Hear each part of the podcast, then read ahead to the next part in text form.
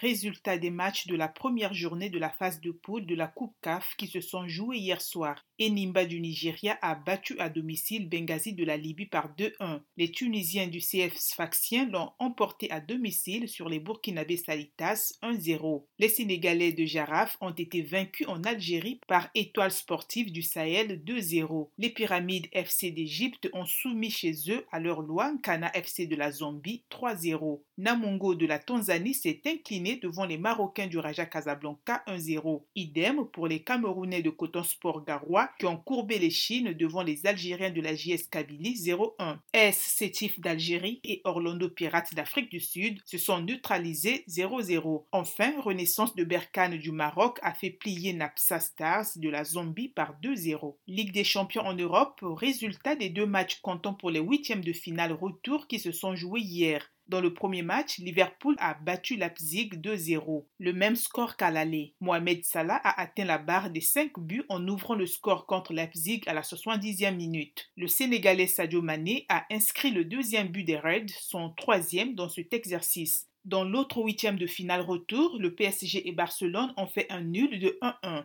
C'est l'attaquant du PSG, Kylian Mbappé, qui a ouvert la marque sur un penalty parfaitement exécuté face au Barça au Parc des Princes à la 30e minute. Il s'est ainsi qualifié en quart aux dépens du FC Barcelone de Lionel Messi, qui a quand même égalisé d'une frappe superbe mais finalement vaine. Pour terminer, ici aux États-Unis, la superstar des Lakers, LeBron James, qui a refusé de dire s'il se ferait vacciner contre le Covid-19, arguant que cela relevait de la sphère privée, se voit reprocher de ne pas vouloir montrer l'exemple auprès de la communauté afro-américaine. Tout en assurant qu'il ne rendrait pas la vaccination obligatoire pour les joueurs, le patron de la NBA, Adam Silver, a estimé que la plupart choisiront tout de même de s'y soumettre. Il espère que la Ligue puisse continuer à servir de plateforme de sensibilisation.